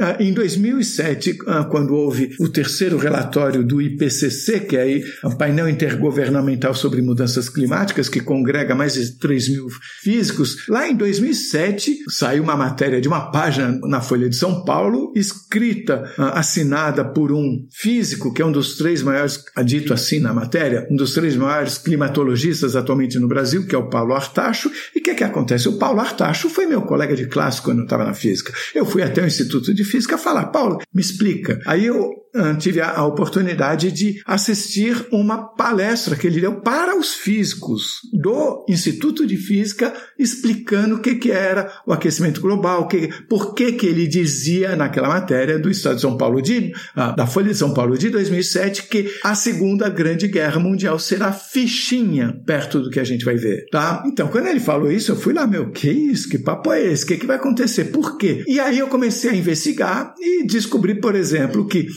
os cientistas na época falavam: nós não podemos deixar a concentração de CO2 ir além de 400 partes por milhão. Em 2007, já estava em 375 partes por milhão. Ao longo da existência humana, sempre ficou entre 190 e 270 partes por milhão. E agora, que número nós temos hoje? 425 partes por milhão. Qual é a previsão até o final do século 21? Entre 700 e 900 200 partes por milhão. Que planeta nós encontraremos até o final desse século? Não eu, mas meus descendentes. O que, que, é isso? A gente não sabe, porque nunca houve esse tipo de, de, de situação na história da humanidade. Nunca houve uma concentração desse nível. Então, a minha preocupação não é acadêmica. Eu não quero mudar a cabeça de nenhum cientista. Não quero mesmo, porque fora tudo isso, fora os dados que podem ser medidos, uh, tabulados e tudo mais, tem a minha sensação, tem a minha intuição, sabe? Tem aquilo que eu sinto quando eu entrevisto as pessoas, a verdade que eu sinto naqueles relatos que, que não são mensuráveis pela ciência. Eu sinto a verdade ali. E eu leio jornal, eu vejo tudo que está acontecendo e eu sei que está todo mundo preocupado com o que está acontecendo com o planeta, com a humanidade, com os valores. Então, a minha preocupação é a seguinte, que todos os relatos falam numa interconexão. É muito comum a pessoa, não sei se foi o caso do Igor, mas é muito comum as pessoas que passam por a experiência de quase morte sentirem uma espécie de interconexão entre as pessoas fora daqui, ou lá, ou lá e aqui, ou entre as pessoas e tudo. As pessoas voltam, algumas voltam achando que elas olham para a natureza de uma forma ah, diferente, como se elas fossem ligadas à natureza também. Então, a minha esperança é que, porque eu estou vendo o mundo caindo pelas tabelas, eu pergunto: o que, é que eu posso fazer sobre isso? A minha esperança é que as pessoas, ao notarem que viver não é só isso, que tem algo além, que elas possam repensar os valores, que elas possam repensar o significado de estar vivo, que elas possam repensar o significado de concorrer com o próximo, sabe, em busca de uma harmonia que nos permita conviver numa jangada que é o planeta Terra, que não pode conviver com uma extração interminável dos seus bens, que não pode conviver com um aumento interminável de pessoas vivendo aqui, porque vai dar problema. Já está dando problema. O problema está aqui na nossa frente. Então, finalizando, o meu maior objetivo é compartilhar com as pessoas uma percepção de que a vida não termina aqui e que muito provavelmente nós estamos muito mais ligados entre nós do que possa nos parecer. Ok, a gente tem aqui alguns comentários a mais. Aqui a Natália falou que ela fica em dúvida se ela tem filhos ou não, sabendo dessas informações sobre aquecimento global. A Tati concordou. De fato, enfim, a gente tem. Inclusive, vai ser um tema de um episódio, não esse ano, mas enfim, está no nosso a gente falar sobre este assunto, trazer pessoas que estudam a questão do clima. E a gente tem aqui um comentário da Alane falando ainda sobre cada um ter uma tendência a crer na sua própria verdade, quais seriam as implicações desse comportamento para a sociedade, ou riscos e tal. E aí, quando a gente fala em relação. E a ciência normalmente ela tem. Ela, ela sofre uma, um certo ataque de como se a ciência fosse muito fechada, mas assim, existe o campo de estudo da ciência, e eu acho que a ciência não precisa se propor a atuar em todos os campos. Existe a filosofia, existem a religião e tal, que são, como eu sempre digo, eu acho que não precisam competir. Mas em relação a. Existem determinadas coisas que são de fato do campo da, de estudo da ciência. E a ciência, neste caso, ela precisa ser muito rígida, porque a gente que trabalha com estatística, entende estatística, você, você entende que muitas coisas, se você não tiver uma rigidez científica, você teria várias coisas erradas que teriam sido é, divulgadas e acontecidas, e mesmo com, a, com o rigor da ciência, isso acaba acontecendo. Um exemplo clássico, por exemplo, é, antes da gente descobrir que existiam pulsares, a, a comunidade astronômica internacional quase divulgou que a gente tinha encontrado a primeira evidência de vida fora da Terra, porque parecia um sinal inteligente de rádio. Depois entenderam que era, na verdade, era um pulsar e tal. Ah, foi o rigor científico de tentar entender esse fenômeno, tentar ver se ele acontecia em outros pontos e tal, que segurou um pouco a empolgação do pessoal é, divulgar. Então, assim, a ciência ela vem muito nisso, né? A ciência vem muito para ajudar, por exemplo, a separar o que é um fenômeno pontual, coincidência, que é uma coisa que é fato. É, sabe separar, por exemplo, é entender é, como é que a gente consegue estabelecer casualidade. Então, na área na medicina, mais uma vez, que eu, que eu mais vou citar como exemplo, você entender, por exemplo, que determinados, lá, tratamentos ou medicamentos ou mesmo uh, naturais, eles podem de fato funcionar, mas outros são, na verdade, são uma mera coincidência. Um exemplo clássico, homeopatia. A homeopatia não é científica, a homeopatia não funciona, a homeopatia tem um efeito placebo. As pessoas, isso tem vários estudos que mostram isso. A pessoa que se cura com homeopatia, ela se curaria sem homeopatia. Tem doenças que o corpo em si reage. Então a ciência ela vem muito nisso daí. Esse questão de, de experiência quase morte é aquilo que eu falei. Existem limitações de como você consegue conduzir um estudo usando a metodologia clássica da ciência por questões éticas. Você não consegue, por exemplo, separar pessoas em grupo A e B, então você tem que fazer outro tipo de estudo e tal. Mas eu acho que foram coisas que a gente abordou bem aqui. Tem um último, vou de comentário para a gente já encerrando, senão o episódio ficar muito longo. Adoro a perspectiva dos relatos de que as plantas têm consciência, acreditamos conectados inclusive com elas. Existe essa perspectiva, hum, o que eu acho sobre isso, a minha opinião é, a gente não sabe porque a gente não tem ainda o entendimento pleno, a gente ciência, do que de fato vem a ser a consciência. A gente não tem, existem diferentes teorias, explicações do que são a consciência,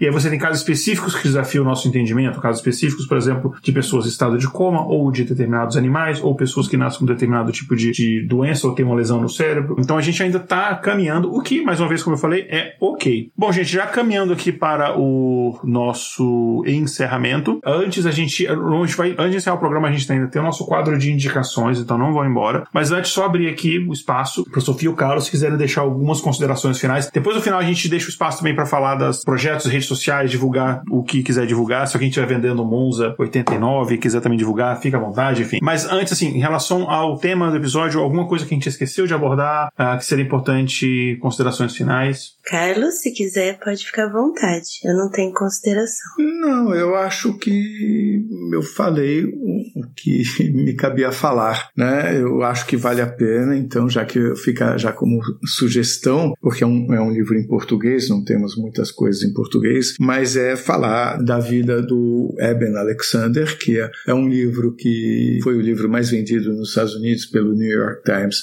em 2013, e foi esse o primeiro livro que eu li sobre experiência de quase morte, e esse é um livro espetacular e que ele demonstra no livro, e eu não vou dar nenhum spoiler, há um detalhe no livro que torna isso impossível de ser outra coisa que não uma experiência que que também envolva uma outra realidade não material. É um livro muito bem escrito, né? E é interessante que ele é professor em Harvard por mais de 10 anos, neurocirurgião, neuro, neurologista, era uma pessoa descrente de qualquer coisa além da matéria, e quando ele estava, ele teve meningite bacteriana, quando estava no, décimo, no sétimo dia e os médicos já queriam desligar os aparelhos, estavam já conversando com a família, ele retornou, né? E ficou sem sequelas. É uma experiência, é um livro muito bem escrito, ah, é uma uma experiência riquíssima. E uh, você falou, Igor, sobre a questão de definição de morte. Bem, eu, eu de fato não sou médico, eu, eu, eu, eu, compro peixe pelo.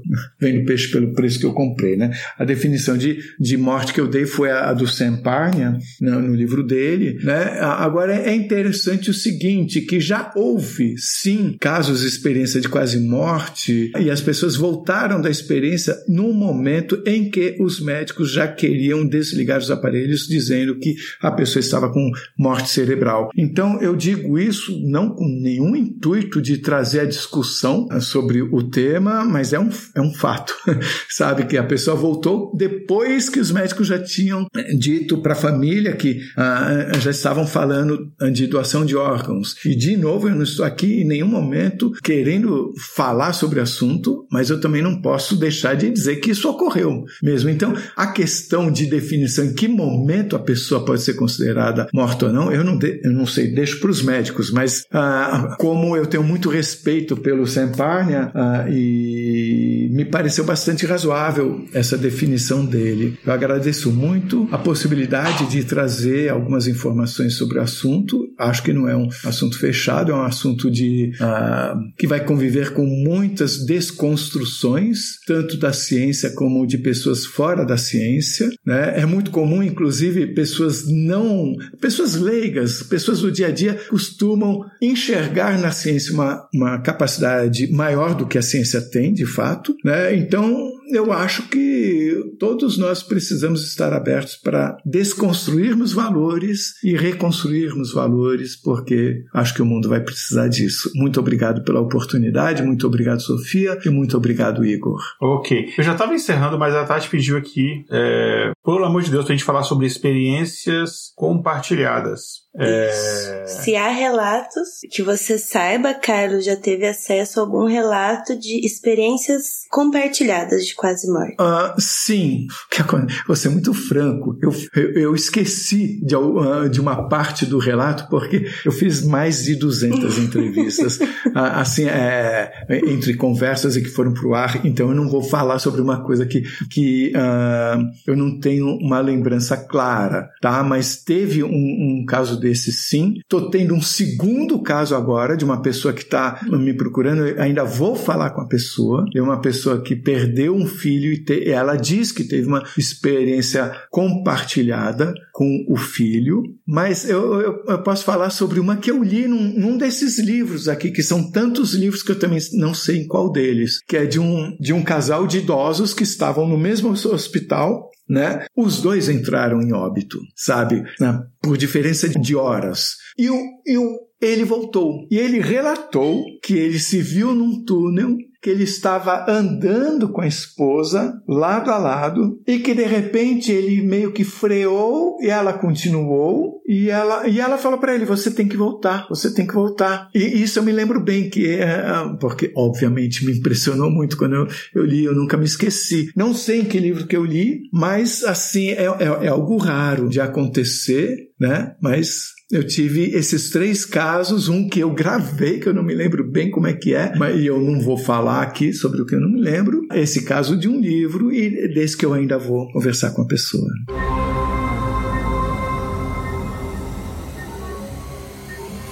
Espaço Amostral. Gente, vamos agora então para o nosso quadro Espaço Mostral, onde a gente traz aqui indicações culturais para os nossos ouvintes, para quem não conhece, está ouvindo pela primeira vez. Uh, essas indicações culturais elas podem ter relação com o tema ou não, fica a, a critério e liberdade de cada pessoa, e podem ser qualquer coisa: livros, filmes, séries, jogos, uh, enfim, basicamente qualquer coisa. E a gente tem a tradição, sempre quando uh, a gente tem um convidado, o convidado ele, ele, acaba, enfim, passando as suas indicações primeiro. Então, é, Carlos, é, você indicou um livro agora, né? E, mas tem alguma outra indicação? Se quiser até repetir também o nome do livro, o autor, para o pessoal relembrar, é, fica à vontade. Bem, o livro é esse, Uma Prova do Céu. Tem esse também, Return from Tomorrow, que é uh, o Retorno do Amanhã, que eu recomendo muito os dois. Mas eu gostaria de falar uma frase aqui. Ah, eu teria que. O livro está ali até, mas uhum. ah, não, eu não consigo ler o nome do autor. É um cara que morreu com quase 100 anos, escreveu um livro enorme sobre os últimos 500 anos da civilização, onde ele mostra que a única coisa que evoluiu foi a tecnologia. Né? Mas ele tem uma frase que eu adoro, que é, que é a seguinte: que Cultura é o que resta em nós depois que a gente esquece tudo aquilo que a gente quis aprender. Essa coisa que a gente se torna, que a gente já não sabe mais, mas que atua na nossa intuição. Mas isso já é uma interpretação minha. A frase dele é aquela. Eu adorei conhecer essa frase porque eu de fato esqueço quase tudo que eu leio. E aí uh, eu acho que a, a melhor cultura é a gente ser feliz mesmo. A melhor cultura é a gente ler a natureza, ler o outro, ler o mar e ser feliz. É isso. Bacana. Sofia, você trouxe é, o que pra gente de indicação hoje? Sim, eu trouxe um livro que inclusive foi fonte para a escrita da nossa pauta, que é do Dr. Amâncio, Experiência de Quase Morte. Para quem quiser se aprofundar mais, tem também muitos relatos interessantes aqui neste livro. E na Netflix tem um documentário que chama Vida Após a Morte. Ele é de 2021 e ele também vai contar e explorar histórias e pesquisas sobre a experiência de quase morte, reencarnação e outros fenômenos fenômenos paranormais também. Então, para quem se interessar no assunto, fica aí a dica. Bacana. Bom, eu trouxe duas indicações e são duas indicações de podcast. É, uma tem a ver com o tema, outra não tem nada a ver com o tema. A que tem a ver com o tema é uma indicação muito antiga é, e eu nem lembrava disso, na verdade. Aí, pesquisando, eu lembrei desse, eu, eu vi esse negócio, uh, essa indicação. E uh, tem, para quem me conhece de outros podcasts, de outras mídias antes do intervalo de confiança, é, sabe que eu, antes Valor Confiança, eu fazia outros podcasts. Um deles era o Mundo Freak Confidencial, que a gente falava de vários assuntos. Uh, e tem um Mundo Freak, um episódio muito antigo, é, de sete anos atrás, que é o um, um número cento. Eu tive que ir atrás pegar o um número certinho, porque como é um episódio muito antigo, seria difícil achar. Tem um episódio do Mundo Freak de número 147 que ele fala sobre experiência de quase morte. Inclusive, eu tô nessa gravação, só que é uma ótica diferente do que foi falado lá. Uh, mas eu não lembro detalhes, porque tem sete anos, minha memória não é tão boa. Então tem o então, Mundo Freak Confidencial Confidencial número 147. E tem outro podcast, esse é um podcast novo. Na verdade, são episódios especiais dentro do SciCast. Então, o pessoal sabe que também que, enfim, eu sou amigo do pessoal do SciCast, gosto muito do SciCast, contribuo com o SciCast, inclusive financeiramente. Uh, faço lá o spin de notícias é, mensalmente, né, que a gente traz sim, é, notícias da área de inteligência artificial e tal. E o SciCast começou a lançar agora um especial dentro do próprio feed do SciCast. Então, se você não assina o SciCast, assina o SciCast e você vai ver no, na data da gravação só saíram dois episódios mas é, vão sair mais. Talvez na. Eu acho que quando esse episódio for lançado, a edição final, talvez tenha mais um. Mas enfim, sem mistério. Uh, ele fala sobre. O, o título é O Brasil no Espaço. Então, ele é um contrafactual. Então, só que ele é baseado partes em, em fatos que de fato aconteceram, com muita coisa, inclusive simulada em computador. Qual que é a premissa? Uh, a gente está relembrando, a gente faz, uh, acho que 20 anos do acidente em, em Alcântara, né? Da base de lançamento em Alcântara, que teve aquele lançamento, inclusive eu perdi pessoas conhecidas é, minhas, eu morava em São José dos Campos, eu conhecia algumas daquelas pessoas que estavam ali, que morreram, inclusive perdi professor, inclusive, perdi um, um, um professor de mestrado, e, e eu, até eu fiquei assim, pensando duas vezes se eu ia escutar ou não o episódio, eu escutei. Então eles fizeram lá o, o, o episódio, que eles falam do acidente em Alcântara, explicam o que causou o acidente e tal, e em paralelo, eles estão lançando esse episódio que é basicamente o seguinte, vamos vamos imaginar uma, uma realidade paralela onde as decisões corretas foram tomadas e o Brasil ele conquistou o espaço. O Brasil entrou na corrida espacial, o Brasil lançou satélite e, enfim, e aí eles, e eles vão contando a história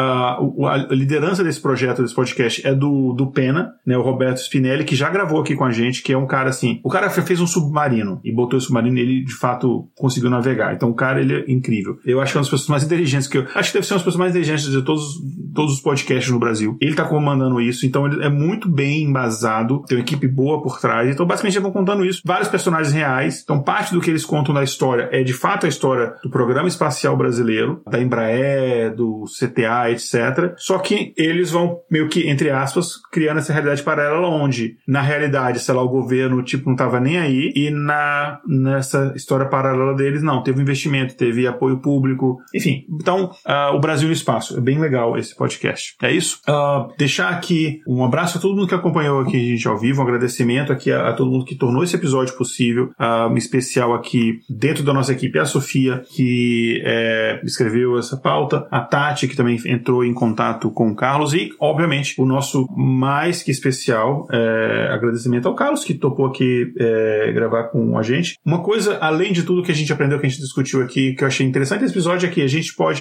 eu e o Carlos, a gente tem visões diferentes sobre o assunto, a gente pode conversar de forma produtiva, adulta, enfim, e isso acho que isso tem a enriquecer todo mundo. E para encerrar, então, é, Carlos, se você quiser deixar aqui onde o pessoal pode te encontrar, e, gente, a gente vai deixar no, quando esse episódio sair, publicado na quinta-feira, quem tá ouvindo ao vivo na quinta-feira que vem. Para quem tá ouvindo o episódio é, já editado, já saiu, né? Já tá, foi lançado, mas enfim, lá no nosso site, no post do episódio, se você entrar, vai ter todos os links. Então, não, se você não tiver com a caneta agora para anotar, vai ter lá, você pode ir lá, enfim, vai ter os links lá, tudo bonitinho. Vou parar de falar. É, Carlos, pode deixar aqui todas as, onde o pessoal pode te encontrar, enfim. É, e fica à vontade para divulgar o seu, seu trabalho. Na verdade, é o canal do YouTube. Afinal, o que somos nós? É só isso que eu tenho. Eu não, a, a nossa equipe é, é minúscula. A, nós não temos estrutura para ir além do que vamos. Né? Então, a, apesar de termos todos os, de termos site registrado, de termos Instagram e tudo mais, a gente não tem condições de movimentar isso. Então, se alguém quer falar conosco, é no canal, no YouTube YouTube e só. Obrigado. É, então, gente, mais uma vez, obrigado. Obrigado a todo mundo. Gente, então, esse é, aqui ficou então mais um episódio nosso. Espero que vocês tenham gostado. Um grande abraço a todo mundo. Da Sladeral.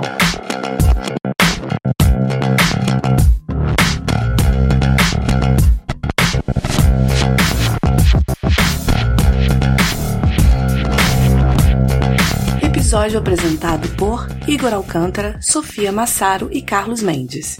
Pauta escrita por Sofia Massaro. Vitrine, Júlia Frois com colaboração do Mid Journey. Vinhetas, Rafael Chino e Léo Oliveira. Voz das vinhetas, Letícia Dacker e Mariana Lima. Direção de redação, Tatiane do Vale. Redes sociais, Késia Nogueira e Tatiane do Vale. Gerência financeira, Késia Nogueira. Edição, Léo Oliveira. Para saber mais sobre o nosso projeto e apoiar a divulgação científica, visite intervalodeconfianca.com.br.